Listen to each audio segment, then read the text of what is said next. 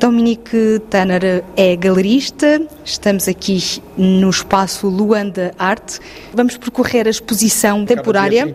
Chama-se Mundos Paralelos? Esta sala, Mundos Paralelos, porque foi feito em janeiro um convite duplo, um closed call, uma chamada fechada, para estes dois artistas que encontramos nesta sala, nomeadamente o Christophe de Grau e o Van, o nosso querido mestre Van. Foi feito um convite para fazerem um dueto esse sim chamado Mundos Paralelos, um título inventado, idealizado e escrito pelo nosso curador Jamil Osmar, eh, cujo texto encontra-se naquela parede. E depois, igualmente, em simultâneo, fizemos uma chamada aberta para este projeto que tem como base o Reencontros de Luanda, que é um convite à reflexão. Existem tantos reencontros no mundo e este acaba por ser um na mesma linha que é uma reflexão sobre quem são os luandenses, o que é que representa ser luandense hoje em dia, o que é que serão estes arquivos que criamos hoje e será que vão sobreviver e será que vão ser válidos no futuro? Como é que serão interpretados? Portanto, aqui temos quatro jovens que foram selecionados na sala ao lado e que falaremos depois mundos paralelos temporais, é isso? Entre a Terra e os uh, nossos ancestrais, entre o passado e o presente, de alguma forma? E também uh, espirituais, não é? O eu e o ser, enfim, esta justa posição que o curador escreve e que, de certa forma, temos essa representação, essas metáforas aqui, por exemplo, nesta instalação aqui no meio, duas pirâmides que se entrelaçam, que se casam, autorias paralelas, mas se calhar afinal não são tão paralelas e são eh, eventualmente até eh, encruzilhadas.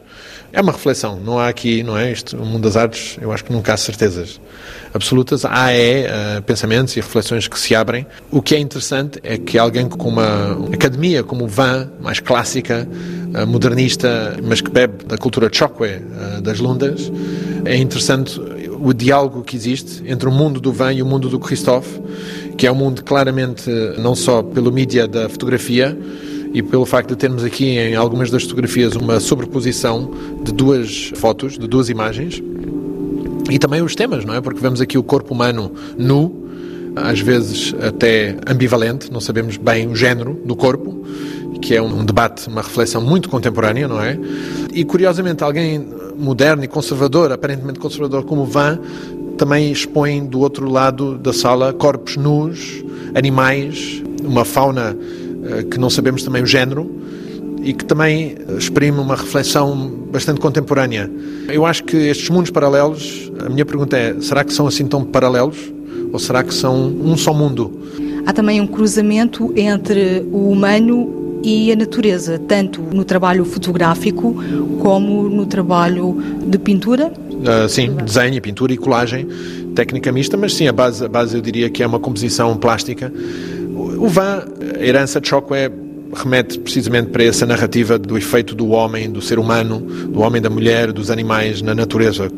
Os Chocó preocupam-se há dezenas de anos com a pegada que o ser humano tem na natureza, não é? Falamos muito do COP26 e COP27, enfim, o facto é que esta reflexão já existe há muitos anos nas Lundas e foi documentada inclusive nos anos 50 pelo José Rodinha e por outros antropólogos. O Christophe, o que é interessante da pegada enquanto artista plástico e, sobretudo, fotógrafo, é que o Christophe, como diplomata, o que eu acho de uma generosidade enorme no trabalho do Christophe é a preocupação que ele tem, sempre que ele tem uma posição diplomática num determinado país, ele não traz importações de fora, ele pesquisa endogenamente e faz um trabalho que é muito site-specific, que é pensar no país onde ele está. Ele fez isto no Benin, ele já fez isto no Brasil, já fez isto na República Democrática do Congo e fez isto aqui também em Luanda.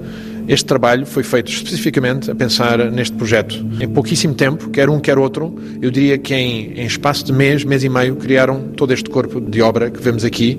22 fotografias em dois tamanhos, tipicamente do Christophe. Ele fala muito sobre sexualidade nestas obras, que é ainda muito um, um assunto tabu em Angola e muitas vezes falamos muito da homossexualidade de mulheres, mas não falamos da homossexualidade de homens, porque ainda é muito tabu e vemos isso espelhado aqui nestas fotografias.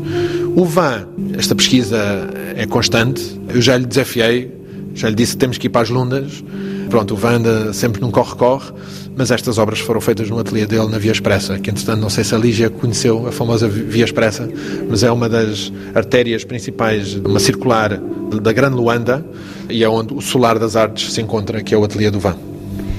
Portanto, nesta sala temos não só arte contemporânea através do trabalho fotográfico, como também uma representação da cultura de Chokwe, de Van. Sim. Estes grupos étnicos eh, em Angola estão em vias eh, de desaparecer. É necessário continuar a mostrar? Eu não sei a estatística, não é? Ah, mas o que eu lhe posso dizer é que, e se calhar você que veio, teve em outras províncias fora de Luanda, Luanda é visto como um Eldorado. E então muitas tribos, muitas cidades, muitas províncias de Luanda, muitos habitantes de Angola migram para Luanda e acabamos por perder essa identidade passado uma ou duas ou três gerações. Claro, isso tem efeitos muito negativos a médio e longo prazo.